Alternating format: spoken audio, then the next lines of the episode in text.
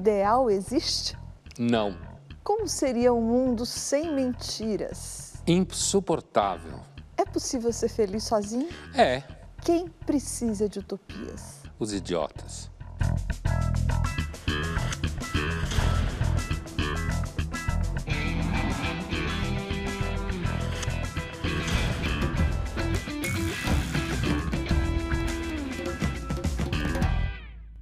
Estamos iniciando mais uma edição do Linhas Cruzadas, hoje para falar sobre as utopias.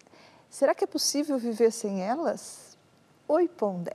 Oi, Thaís. Pondé, a palavra utopia apareceu pela primeira vez no livro do inglês Thomas More, no século XVI. Utopia era o nome daquela ilha em que não existia propriedade privada, em que o bem comum estava acima do bem individual e todos os cidadãos podiam gozar da eficiência do Estado. E não é à toa que utopia significa lugar nenhum, lugar que não existe. Então eu te pergunto, qual foi até hoje a maior utopia política do ser humano? Eu diria que no sentido histórico-político, que é o sentido que se tem de utopia, quando se fala em utopia coletiva, eu diria que é a utopia socialista, sem nenhuma dúvida. Foi a maior utopia que existiu até hoje, ou comunista, como queira. E no que deu essa utopia além do totalitarismo?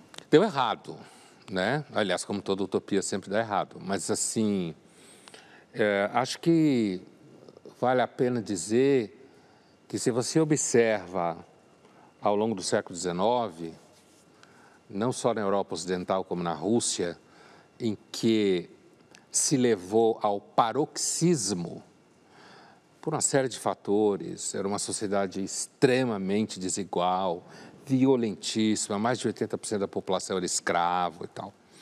A Rússia levou ao paroxismo essa ideia de revolução social. Então, a utopia política socialista, comunista e tal, ela consumiu muitas pessoas que de fato queriam diminuir o peso de uma condição miserável de vida. Né? Fosse no Ocidente, o capitalismo no século XIX era obscenamente agressivo, as condições de vida eram obscenamente miseráveis ah, não tinha ainda essa possibilidade de gente com menos renda viajar pela CVC, ou seja, não havia uma chance de distribuição de bens, né, como depois acabou acontecendo, apesar que ainda tem desigualdade. Então, eu estou dizendo isso pelo seguinte: apesar de que deu errado, a União Soviética deu errado, se transformou num totalitarismo terrível, a ideia de um novo homem não aconteceu, porque é uma ideia idiota a ideia que você vai construir um novo homem, mas no século XIX dá para entender, dadas as condições, que tanta gente tivesse se lançado à expectativa, inclusive perdendo a vida, muitos deles, para ver se o mundo ficava menos ruim do que era. O historiador Marco Antônio Villa fala um pouco sobre o processo histórico das utopias e onde foi que elas deram errado. Vamos ouvi-lo. Bem, ah, o significado histórico de utopia seria, grosso modo, a sociedade ideal, né? aquela sociedade sem as contradições terríveis no campo econômico, social, político, cultural, racial, etc. Em suma, tudo o que nós assistimos no nosso cotidiano. Né? Evidentemente que aí, quando se fala em utopia, você lembra imediatamente no livro do Thomas More, mas vale destacar que já desde a antiguidade, na antiguidade clássica, você já tem é, manifestações de, de ideias, de visões de mundo no campo de uma sociedade utópica.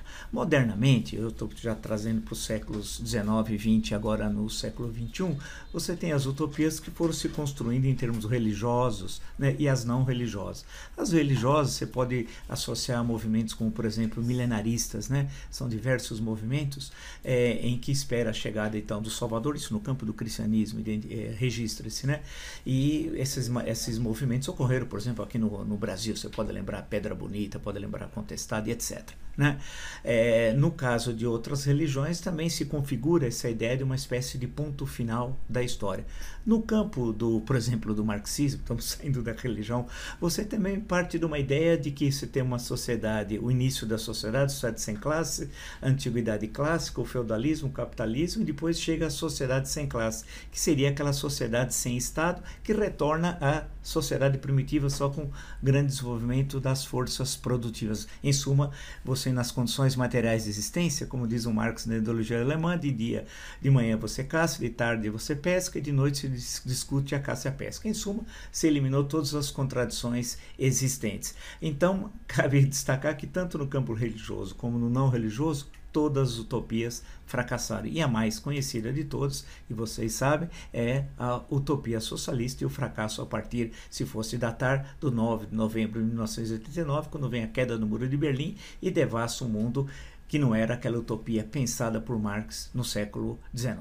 O erro da utopia, todas elas, é a expectativa de eliminar as contradições humanas. O Marx acreditava que uma vez que você eliminasse ah, as contradições materiais da vida, ia surgir um tipo de homem, né? E esse tipo de homem seria um homem maravilhoso, porque o Marx, na verdade, era um metafísico enrustido. E esse homem ia ser um homem maravilhoso, honesto, equilibrado, e, e, e, iria ser criativo, porque inclusive suas forças criativas tinham sido liberadas, porque os meios de produção não estavam mais na mão de poucos, né? Agora, eu acho que hoje em dia você tem algumas. Eu, eu acho que ah, o liberalismo econômico ele tem um elemento utópico nele. Esse elemento utópico é a ideia de meritocracia, a ideia de que o mercado é capaz de dar conta de todas as necessidades humanas, ou dito de outra forma, que todas as atividades humanas que visam a vida é passível de ser submetida à lei de mercado. O Vila falou que, assim como o milenarismo, a utopia socialista almejava chegar a um determinado ponto em que as coisas estariam resolvidas, ou seja, sem contradições, como se fosse uma fotografia congelada de um mundo ideal. Já no que você está dizendo que seria a utopia liberal, esse elemento não existe, né? Porque o liberalismo nunca pensou, ou pelo menos nunca profetizou, o congelamento da sociedade num ponto ideal, não é? Existe essa, essa é uma diferença importante, quer dizer, a utopia liberal é a utopia do progresso móvel, né? o avanço, a utopia da inovação, a utopia da disrupção, né? a utopia de que você vai cada vez mais criar Uh, modos de vida em que as pessoas serão o que elas querem. Eu diria que talvez a melhor forma de definir a utopia capitalista liberal de mercado hoje é eu posso ser o que eu quero. Enquanto que uma vida real, né?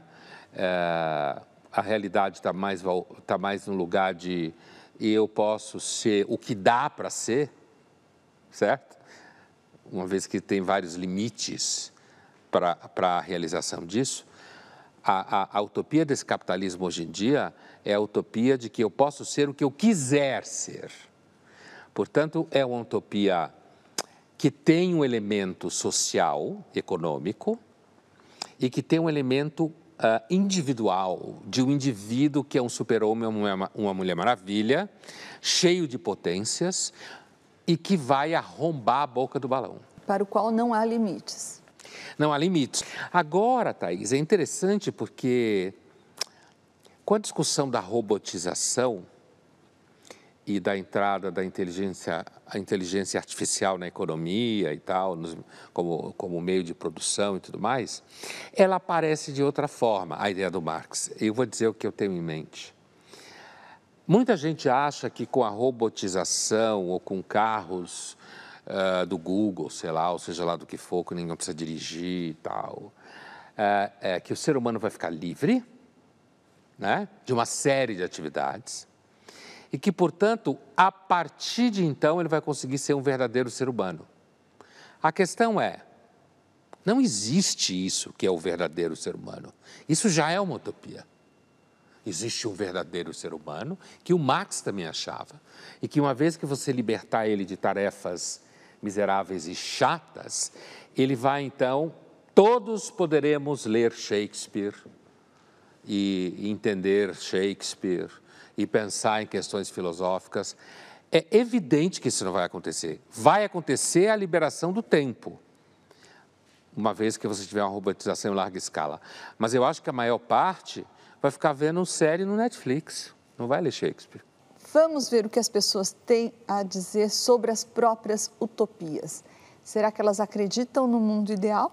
Para mim, meu mundo ideal seria onde nós pudéssemos confiar nos próximos, nas outras pessoas, onde houvesse honestidade. Seria um lugar onde as pessoas não fossem desrespeitadas pelo que elas são ou pelos que elas querem ser. O meu mundo ideal está bom como está hoje.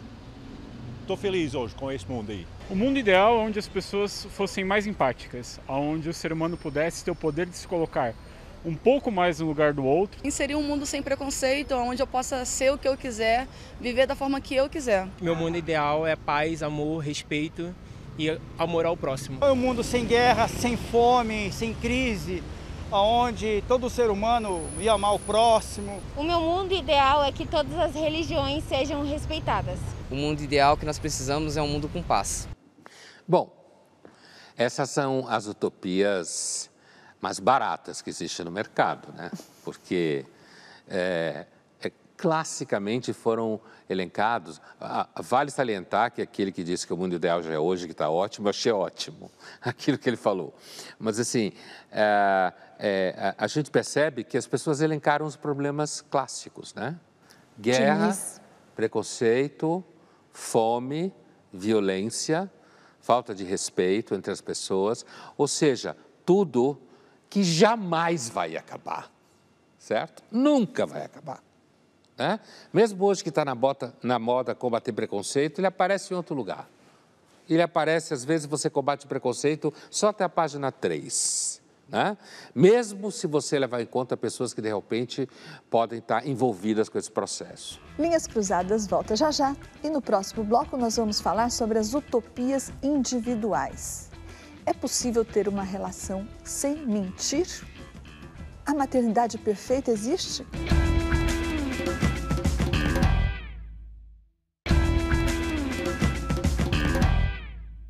Estamos de volta com Linhas Cruzadas e no primeiro bloco nós falamos sobre as utopias políticas que tendem a dar errado, sendo a mais famosa delas a utopia socialista. Mas tem também as utopias individuais, como a utopia de uma relação sem mentiras, a utopia da maternidade perfeita, da vida saudável. E Pondé, assim como as utopias políticas, essas que preveem um mundo ideal, uma sociedade perfeita, as utopias individuais também tendem a ruir? Eu acho que tem um elemento interessante aí, é que a passagem para as utopias individuais é, na realidade, um, um, um movimento que, assim, as utopias coletivas não deram certo, então agora a gente vai fazer nossas utopias individuais. E uh, quando você citou aí alguns casos, por exemplo, a utopia da relação sem mentiras, é claro que é uma coisa infantil, né? porque eu não estou nem falando de relação amorosa. O amor romântico é uma utopia, com certeza. Mas, assim, a, a, a ideia de, de que você pode ter uma relação no trabalho ou no dia a dia em que nunca exista mentira, é, na realidade, uma proposta desumanizadora da vida. Né? E a mesma coisa quando está falando das mães e toda essa história de maternidade ideal, maternidade real. Essa, então, eu acho um enrosco enorme, porque a, a, é tão comum idealizar ter filhos, quer dizer, é que sobrou tão pouca coisa na vida para você conseguir realizar, porque você paga boleto o tempo inteiro, o amor muitas vezes não funciona, então tem muitas mulheres que então, a ser mãe é uma grande utopia, porque ela vai entrar em contato com a mãe natureza, com a criança no seu ventre, ela vai conseguir realizar seus sonhos, não vai cometer os erros que a mãe cometeu. E aí dá no que a gente sabe. Agora nós vamos ver o depoimento da Morgana Seco. Ela é a mãe da Alice, de dois anos, e usa as redes sociais para compartilhar a sua rotina de mãe e falar das coisas boas e também ruins que a maternidade traz. Antes de engravidar, eu tive uma visão meio romântica da maternidade. Eu só conseguia pensar o quanto devia ser incrível ter filhos, o quanto ver o desenvolvimento de uma criança de pertinho e acompanhar cada momento disso seria incrível e o quanto uma criança poderia trazer de alegria para nossas vidas. E, e depois que a minha filha nasceu, eu confirmei tudo isso, que realmente é muito incrível. O que eu desconhecia era todas as dificuldades que estavam vindo junto com essas alegrias todo o tempo de doação de vida que eu teria que dar para que ela conseguisse se desenvolver bem, para que ela tivesse um suporte. Eu não fazia ideia de quanto uma criança demandava de energia de um adulto. E especialmente talvez porque a gente não tinha rede de apoio, eu tinha uma ilusão antes dela nascer de que eu talvez por eu ter um trabalho flexível, conseguisse voltar ao trabalho quando eu tivesse uns dois, três meses. E na prática eu só consegui depois que ela tinha quase um ano e mesmo assim foi com muitas limitações. Então a gente acabou deixando muitas coisas de lado da nossa própria vida, seja da vida profissional, seja das nossas vontades, dos nossos gostos e das coisas que a gente gostava de fazer, porque uma criança demanda muito mais energia do que eu podia imaginar. E mesmo que tivessem me falado isso antes, eu acho que sem eu ver de perto e sem eu entender na prática o tanto de energia que isso demanda, eu acho que eu não ia entender direito se não fosse viver isso de muito perto.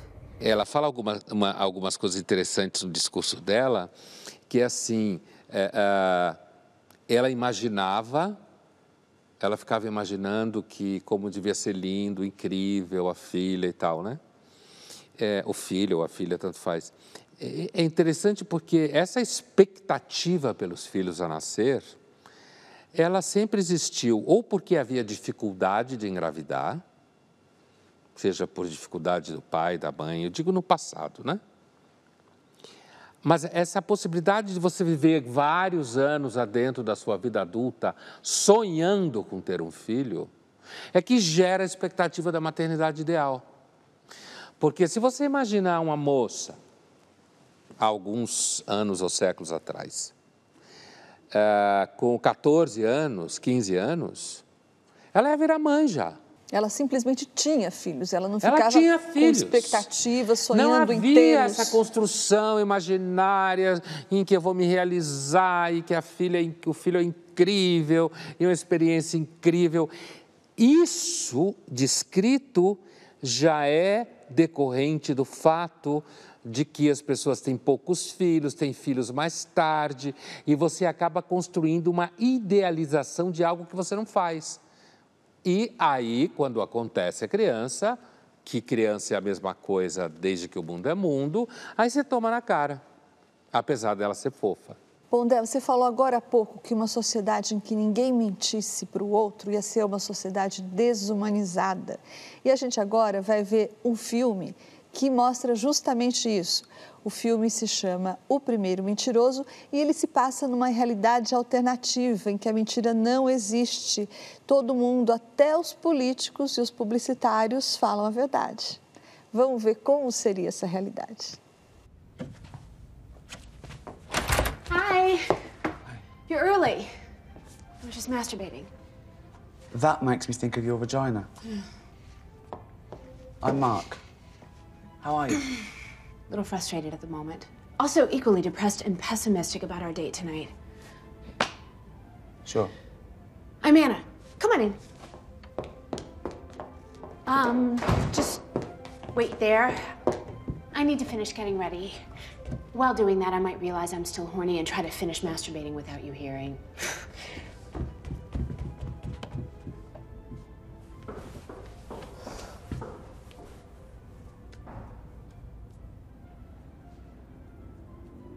I feel awkward now about being early. Yeah, I'm disappointed that you're early. And not really looking forward to tonight in general. But the thought of being alone the rest of my life scares both my mother and me equally. Sure.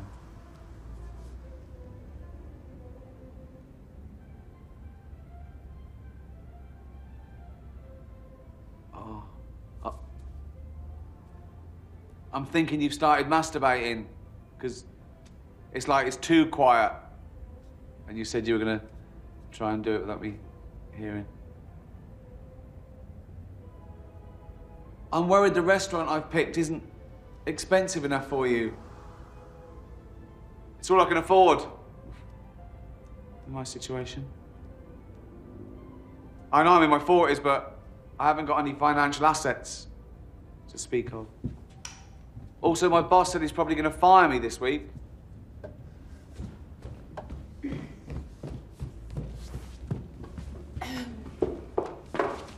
Wow. I just masturbated. That makes me horny. I hope this date ends in sex. I don't find you attractive. Oh. Qualquer pessoa que tem uma experiência real com o ser humano sabe que isso é impossível. Imagine um mundo em que você tivesse o tempo inteiro falando o que passa pela sua cabeça. O problema é que normalmente quem é obcecado por essa ideia de não mentir nunca é porque o oposto de você mentir o tempo todo gera de fato uma vida insuportável, né? É óbvio que sim. Mas a suposição, como dizia o Nelson Rodrigues, de que existem momentos em que mentir é misericordioso, faz parte da educação, isso é a diferença entre quem é infantil e quem é imaturo. E quando você não mente nunca, você é um puritano, na verdade, né? Um puta cara chato. Agora nós vamos para a nossa caixa de perguntas. Pondé, o Jonas Ventura te pergunta o seguinte: é possível acreditar em amor nos dias atuais? Ou é uma utopia? A pergunta tem um hoje em dia no meio da frase, não tem? Se é possível viver o amor Nos romântico dias hoje, atuais. nos dias atuais. Como se antes fosse possível viver. E eu acho que a suposição de que antes era possível viver, que já, aliás já era um, um temor romântico, é de que hoje em dia as pessoas seriam mais interesseiras, mais cínicas, mais narcisistas, né? mais interessadas em si mesmo. E, portanto, seria muito difícil você conseguir entrar na dinâmica da relação amorosa em que há, em certa medida, a necessidade de alguma ingenuidade, de alguma generosidade. Né? Ah, a relação amorosa, eh, ela não pode ser construída em cima de quais são meus direitos o tempo inteiro. Né? Ou vamos fazer combinados o tempo inteiro. Ou ah, o amor só existe se a gente se respeitar o tempo inteiro. Você vê eh, uma pessoa que está mentindo, se ela for mais velha, ela está mentindo. Se ela for mais nova, é porque ela é ingênua. Quando ela diz assim, não, o amor só pode existir se as duas pessoas se respeitarem o tempo inteiro. Essa é uma daquelas mentiras que circula por aí hoje em dia. Então, eu diria aqui para o nosso seguidor o seguinte: eh, eu acho que hoje em dia talvez seja menos mais difícil você encontrar uma certa disponibilidade de espírito, uma certa generosidade de alma, porque as pessoas são cada vez mais interesseiras, radicais, exigentes, são consumidoras chatas, né? cheias de demandas identitárias, ideológicas. Então, acho que de repente pode ser mais difícil mesmo, mais utópico hoje um amor romântico. Acho que ele tem razão. Tem uma outra pergunta aqui que é do Longa Vinícius. Longa TT Vinícius. Sem utopia não haveria motivação? Acho que não. Ah, ah, muita gente acha que, muita gente fala, não, hoje o mundo falta utopias, né? A humanidade nunca viveu com utopias. Ela tinha expectativas religiosas escatológicas, como a gente fala, de finais que davam significado a tudo. Ah, o, o judaísmo criou a utopia messiânica, tal como, como o cristianismo depois assimilou e fez ajustes, muito diferente do judaísmo, né? Mas, de qualquer forma, o judaísmo criou essa concepção de que no, no tempo histórico alguma coisa vai acontecer, alguém virá e aí vai se restituir o reino de Deus, universal, a perfeição, não sei o quê. Então, eu não acredito em nenhuma forma de utopia, nem a congelada, nem a do capitalismo, que é essa que está aí no mundo corporativo, nos coachings, que está na literatura autoajuda. Sabe essas frases idiotas? É, mudar é difícil, não mudar é fatal. Portanto, mude. Para participar do Linhas Cruzadas, envie a sua pergunta ou seu comentário através das redes sociais da TV Cultura usando a hashtag Linhas Cruzadas. Linhas Cruzadas volta já já e no próximo bloco nós vamos falar sobre as distopias, o contrário da utopia, alguma coisa como o que acontece no filme Blade Runner.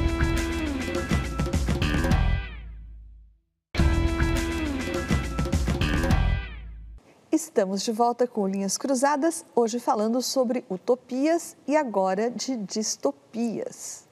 Quando o filme Blade Runner foi lançado em 1982, ele falava de um futuro em que havia carros voadores e os robôs eram tão perfeitos quanto os seres humanos.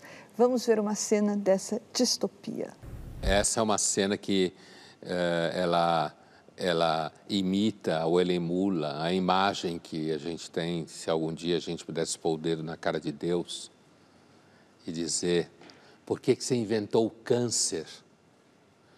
Por que, que você faz as pessoas morrerem? A única conclusão que a gente pode tirar é que você não presta. Né? Aqui nessa cena, como se trata de um replicate, como eles falam, né? é, um, é, é, na verdade um, um, ser construído a partir da engenharia genética e que tem lá um, uma programação que em algum momento morre e eles se rebelam, né? eles eram tratados de escravos, na verdade, é toda uma história, mas esse que é o líder da última rebelião, ele, uh, ele, ele que vai até o engenheiro, né, gênio da história, dizer, por que, que eu não posso viver mais tempo? Né? Ele fala: olha, mas não, você, a vida, uh, posto que é chama, que seja infinito enquanto dure, né? faz quase uma poesia para ele. E você foi feito da melhor forma possível, but not to last, mas não para durar. E é isso que eu quero. E quem sabe o filme, ele acaba esmagando a cabeça do sujeito, né? furioso de raiva e tal. Então, de fato, esse filme, a, distopia desse filme, que aparece nesse filme, afora o fato de que ele foi lançado, então, ele é um filme que foi lançado em 82, portanto, é um filme que aconteceu no começo dos anos 80, né? E ele é um filme que apresenta um futuro diferente do que normalmente se apresentava os futuros. É um futuro no cinema. É um futuro sujo, constantemente com uma água, uma chuva imunda. Los Angeles é uma cidade nojenta, né? Você vê uma desagregação social enorme. Ao mesmo tempo, você vê avanços tecnológicos muito grandes. E você vê essa engenharia genética aí construindo seres humanos. A distopia desse filme é a destruição da utopia de que a gente, através do progresso científico e técnico, a gente vai seguramente construir um mundo melhor. É o que eu estava falando no começo. É a distopia da tecnologia, a distopia da, da ciência. ciência. É diferente, por exemplo, da distopia que a gente vê em Fahrenheit 451 e Admirável Mundo Novo, que são outras duas obras símbolos da distopia, né? Porque nesses dois casos o mundo é cor-de-rosa, o mundo é ideal, não é sujo, não é disruptivo como é em Blade Runner. Mas falando desses dois livros, Fahrenheit 451 e Admirável Mundo Novo do Aldous Huxley, o primeiro é de Bradbury, baseado no livro de Bradbury, você não vê pontos em comum, coisas que aconteciam em Fahrenheit 451 e coisas que aconteciam no livro do Aldous Huxley acontecendo hoje? Você vê algum aspecto dessas distopias que estão presentes hoje no mundo contemporâneo? Uma das coisas que eu acho mais mais claras do mundo contemporâneo em relação ao Admirável Mundo Novo. O Admirável Mundo Novo é, é do Aldous Huxley, é um livro que foi construído como uma crítica ao utilitarismo. Né? O utilitarismo é uma escola ética inglesa do século XIX, final do XVIII e começo do XIX, em que a, a, tese central é de que o objetivo da ética é construir uma sociedade onde tenha cada vez menos sofrimento e mais felicidade. E o, o Admirável Mundo Novo é um, é um livro que está dizendo: olha, uma sociedade utilitarista que associasse essa proposta com avanços genéticos, técnicos, chegaria a isso. Por quê? Porque você teria pessoas que não geneticamente seriam construídas para não ter inquietações, para viver ali sei lá, fazer a, atividades completamente simples, sem sonhar com nenhuma outra coisa. Você teria um ambiente onde as pessoas tomariam uma droga e ficariam na frente de uma tela, berrando, gritando. Né? E hoje em dia vão inventar isso, vão chamar de metaverso, só que vai ter uma grana muito grave dentro dessa história. Então, acho que tem, claramente, no caso do Admirável Mundo Novo, tem Mas ainda só para completar esse seu raciocínio, no Admirável Mundo Novo, você tem isso que você chamou dessa droga que é o soma, não é? E que produz de alguma forma isso que você vive falando da indústria da felicidade. Eles dizem o tempo todo, hoje em dia todo mundo é feliz. Hoje em dia todo mundo é feliz. De alguma forma isso não dialoga com o que você chama da indústria da felicidade? Sem dúvida, por isso que o Aldous Huxley né, falava que no futuro, para sermos felizes, pediríamos para ser escravos. Né?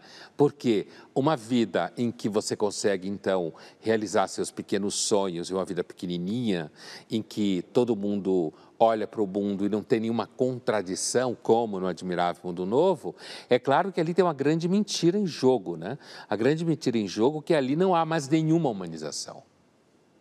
O que é, é, é, muito louco, Thaís, porque se você fala com grandes profissionais de marketing, eles não enxergam, eles não percebem o que está acontecendo hoje. De que você tem uma, uma grande construção de um discurso mentiroso que está presente em todos os lugares. Agora, com relação ao Fahrenheit, né, 451, né, e a temperatura necessária para entrar em ebulição né, e pegar fogo, é, é, a ideia de que se um, um, um livro não agrada, então você queima, porque os livros causariam eh, desconforto. Eu adoro essas expressões de hoje em dia, né? Você está confortável com isso, você se sente desconfortável. Tem algumas expressões hoje em dia, outra que eu detesto é, mas de que lado você está? Né? Você tá, sabe que está diante de, um, de uma pessoa idiota quando ela insiste em saber de que lado você está. Mas assim, ah, então quando você fala eh, dessa coisa de queimar livros que um grupo tal não gosta, queimar livros que outro grupo não gosta, a gente já está aí. E outra coisa sobre o Fahrenheit 451 é que também a tirania lá aparece sob um aspecto benevolente, né? não é que a tirania se dá de modo tirânico e autoritário é, você queima livros para não ofender certas pessoas, certos grupos. E nesse sentido, é uma coisa muito familiar, não? É o que acontece na universidade. O tal dos trigger warnings, ou quando você tira livros. Por quê? Porque isso me faz sentir mal. Né? Não é confortável. É o que acontece muitas vezes na mídia hoje, certo? Você, é, você tem que produzir um discurso Uh, e você não pode gerar nenhum desconforto, porque senão a pessoa sofre. Isso pode gerar, inclusive, problemas jurídicos. Agora, é evidente que quando você monta um sistema como o de hoje, que tem essa distopia da felicidade do marketing, você começa a produzir gente em larga escala, um monte de imbecil. Bondé, vamos agora para o nosso jogo rápido. Qual é a sua utopia? a minha utopia eu não tenho utopia nenhuma, mas se eu tivesse que descrever a minha utopia, hum. eu diria um mundo que não existisse mais marketing nenhum, em nenhuma dimensão da realidade. Thaís, as fake news podem ser consideradas uma espécie de eh, distopia para um jornalista? As fake news já são uma distopia para o jornalista. Né? A gente já está vivendo nessa distopia. Não é uma coisa para o futuro, é uma coisa do presente. E vai piorar. Vamos ver essas eleições como vai ficar. Tá pessimista você, hein, Agora colega? é minha vez de ser pessimista. Pondé, em que momentos você tem a impressão de que a gente vive uma distopia? Retomando o que a gente estava falando sobre as fake news e tal, quando a gente percebe que elas de fato se espalham na velocidade da luz, em que quase todo mundo que fala contra elas está mentindo, porque na realidade espalharia fake news que fosse a favor do seu candidato, por exemplo. E eu imagino se alguém que é muito legal, sabe? Esse tipo de pessoa que é muito legal, muito consciente, que você encontra, sei lá, que é capaz de usar máscara tomando banho hoje em dia, para dizer assim que é a pessoa mais consciente da face da Terra. Eu diria, uh, eu imaginaria o que essa pessoa faria se ela tivesse a chance de espalhar uma fake news que fosse derrubar um candidato que ela considera insuportável. Ou se ela falaria, não, é contra minha consciência democrática. postar uma fake news, mesmo que seja contra aquele canalha. E como eu tenho uma grande consciência democrática, eu não vou fazer isso. Então, toda vez que eu percebo que eu estou nesse mundo, certo? Eu tenho a impressão que eu estou vivendo uma distopia. Qual é a sua utopia, Thaís? A minha utopia é. Você vai dar risada, mas é a do amor perfeito.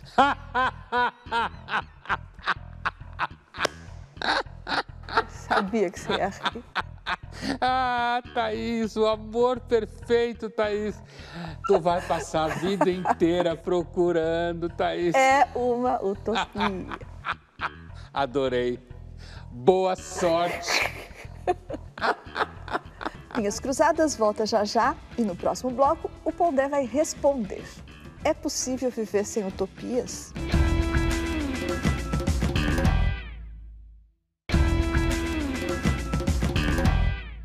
Estamos de volta com Linhas Cruzadas, hoje falando sobre utopias, o sonho do mundo perfeito. Pondé, agora tem um meme para você. Isso é, na realidade, a realidade. O amor perfeito. Uma pia cheia é bem o oposto do amor perfeito. Mas é o que é, é, o que é a distopia, né? A realidade, né? Que na realidade distopia não é exatamente realidade, né? Distopia é uma realidade muito ruim que acaba ficando no lugar da ideia de uma realidade muito boa. Uma distopia só acontece a partir do momento em que houve uma utopia. O conceito é precisamente esse. Você tem uma utopia de que o mundo vai ser maravilhoso, organizado, perfeito e tal, e aí acontece uma distopia no sentido de que aquilo dá tudo errado. Então, foi justamente isso de que tratou o livro da filósofa Ayn Rand, o A Revolta de Atlas, que dizem que era o livro preferido do Ronald Reagan, né? o ex-presidente americano. O livro fala de uma sociedade uh, em que o governo trata de decidir que todo mundo vai trabalhar em prol de todo mundo, ou seja, do bem comum, que é, na verdade, uma emulação da utopia socialista. Então, esse livro a gente pode entendê-lo como uma crítica à utopia socialista e a defesa da utopia liberal? Sim, a gente pode, apesar de que no livro não há nenhuma utopia liberal. O livro é uma distopia em que ah, os Estados Unidos, então, tendo sido tomado pelo discurso igualitário, estatista, da economia plane, planificada, o que a, a, a, Ayn Rand veio da Rússia, ela era russa, Petersburgo, uma, uma família de judeus ricos. O pai tinha farmácias, perdeu tudo, certo? Na Revolução Bolchevique. Então, ela, ela, ela tem, ela tinha na sua experiência de vida o que significou o socialismo. A expropriação da propriedade privada, certo? E aí ela imagina um, um Estados Unidos em que é, esse pensamento socialista, estatista, tomou conta de Washington. É como se fosse uma espécie de vitória na Guerra Fria da União Soviética sobre os Estados Unidos, não militarmente, mas mentalmente. E o que acontece? Os Estados Unidos entra em uh, decadência econômica. E aí você tem personagens do meio que ficam tentando fazer funcionar, digamos assim, com o ethos empresarial liberal de realização e não conseguem, porque o país está tomado pela pasmaceira socialista estatista. Porém, o livro, ele tem, aí eu vou dar um spoiler gigantesco, mas azar de quem não leu, o livro, é, é, na verdade, existe um elemento no livro que é o seguinte: pessoas importantes que têm sucesso, que são muito ricas, grandes empresários, uh, grandes intelectuais, somem. Eles vão sumindo e ninguém sabe onde eles estão. Né? Por quê? Porque, no fundo, no fundo, o Revolta de Atlas é um livro em que mostra que as pessoas que sustentam o mundo, Atlas, porque são mais competentes, mais realizadoras, mais criativas, mais capazes de resolver problemas, que têm ideias mais inteligentes, seja lá em que terreno for, elas vão embora. É por isso que elas estão sumindo. Elas vão embora, elas desistem dos Estados Unidos. Né? E uh, o discurso que fica é o seguinte: ah, tá, vocês querem uma sociedade igualitária? Vocês querem uma sociedade onde não exista mais diferença de competências e capacidades? Tá bom. Toma que o filho é teu e se afundem na mediocridade, se afundem na miséria. Por isso que o livro é tomado como utopia liberal. Por conta do troco que os grandes inteligentes empresários no livro uh, dão para o discurso socialista. Nós conversamos com André Bolini do Partido Novo e ele falou para a gente qual a sua ideia de mundo ideal. Para mim, o mundo ideal é quando a liberdade das pessoas é preservada o máximo possível, desde que não coloque em risco a liberdade de outros e não cause dano a terceiros. Então, nesse sentido, é falar que a ação do governo ela tem que ser restrita, ela tem que ser a exceção e não a regra. A ação do governo ela tem que ser hiper mega justificada, pontual, cirúrgica e específica. Ela não pode reger a vida social. A vida em sociedade precisa de liberdade para acontecer. Né? A inovação, o nosso dia a dia, o cotidiano, ele não é prescrito na legislação, na burocracia. Não, ele acontece quando tem liberdade. É, e acho que, nesse sentido, tentar entender outros aspectos mais amplos da nossa vida com isso. Então, o governo não, não deve ter o direito de colocar o trabalho ou não para uma pessoa, né, a depender do ramo de atividade dela. É, o governo não pode ter o direito de ditar se você pode amar ou não outra pessoa, ou ditar se você pode ou não viver um estilo de vida, é, beber ou fumar, é, só porque um grupo não gosta dessa, dessa, desses comportamentos. Então, é onde a liberdade é respeitada desde que não cause dano a terceiros. Isso principalmente para a superação da pobreza num país pobre que no Brasil, quando a gente está falando de saneamento básico. Né? Até pouco tempo atrás, é, as empresas não tinham liberdade para agir e levar saneamento, investimento, é, sem, sem estar sob júdice do governo. O governo ah, tinha a regra, né, era a ação governamental, e a exceção era a ação da sociedade civil organizada. Então, meu mundo ideal, óbvio, é, é um pouco utópico, é uma referência, mas toda discussão política, é, do debate público brasileiro, eu tento levar isso como uma referência. Sempre tentar maximizar a liberdade das pessoas e tornar a ação do governo algo sempre restrito, sempre muito bem justificado. Então, ele está descrevendo claramente, digamos assim, uma concepção ideal de mundo liberal, né? tal como se, se vê hoje. Né? E uh, eu não discordo de que um Estado gigantesco atrapalha. O caso do saneamento que ele descreve, eu acho paradigmático, que a, a possibilidade de você ter concorrência e empresas que façam saneamento básico, é, que isso é importante. Agora, eu acho que o elemento utópico aparece porque, no caso do Brasil, por exemplo, você tem uma elite econômica, na sua maior parte, canalha, certo? É, uma elite que, na realidade, sempre esteve associada a um governo corrupto para fazer com que um servisse ao outro, né? Por outro lado, as tentativas de governos, inclusive do PT, né, é, os anos que teve no poder, vendendo a ideia que iria construir então um país menos desigual, na realidade o que aconteceu foi que o partido acabou fazendo parte da bandalheira. Então, o discurso dele soa, apesar que eu, eu, a lógica dele é a lógica liberal, um Estado menor, as pessoas têm o direito de viver do jeito que elas querem, do ponto de vista privado, ao mesmo tempo ah, tem que ter o limite da lei para que você não, não fira a lei e tal. Mas quando você pensa no Brasil, é, fica parecendo muito utópico, porque a gente está muito longe disso. A elite brasileira sempre foi muito canalha sempre continua sendo na sua grande maioria. E, por outro lado, aqueles setores da política que falam em nome da justiça, ou que falavam e tal, estão completamente eh, arrolados no processo da corrupção do Estado associado com empresários. Pondé, então agora você vai responder a pergunta que deu origem a esse programa. É possível viver sem utopias? É claro que é uma pergunta que envolve a vida de muitas pessoas, mas eu, eu acho que, obviamente, que sim. É evidente que sim. Né? Inclusive, eu acho que o discurso de viver com utopias hoje é muito mais um discurso do marketing, dos bancos, sabe, da propaganda. É claro que sim. E aí eh, eu entendo que a confusão que algumas pessoas falam, não, então viver é utopia, mas então a vida é sem graça, é, é, é porque se confunde ter utopias com você ter algumas expectativas positivas com relação à sua vida, que não são necessariamente utópicas, né?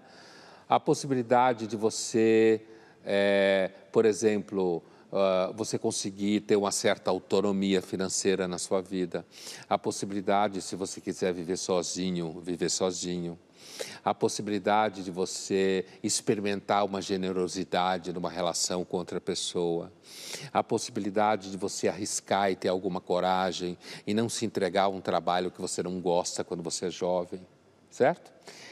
Todas essas são possibilidades na vida, dependendo se você é mais pobre, menos pobre, se você deu sorte com a sua saúde, não deu sorte, é claro. Mas a ideia de que uh, não ter utopias na vida significa que, portanto, você tem uma vida absolutamente sem motivo de se movimentar, de buscar coisa nenhuma, isso é uma mentira das mais deslavadas que tem. Por um lado, é um discursinho para você botar jovem seguindo você, certo? Ou votar em você, ou alguma coisa assim. E, por outro lado, é para você entrar nesse discurso de que, então, ah, se você não tem utopia, você não tem expectativa na vida. É claro que é possível viver sem utopia. E eu arriscaria dizer que utopia só atrapalha. Linhas Cruzadas fica por aqui, mas na semana que vem a gente está de volta.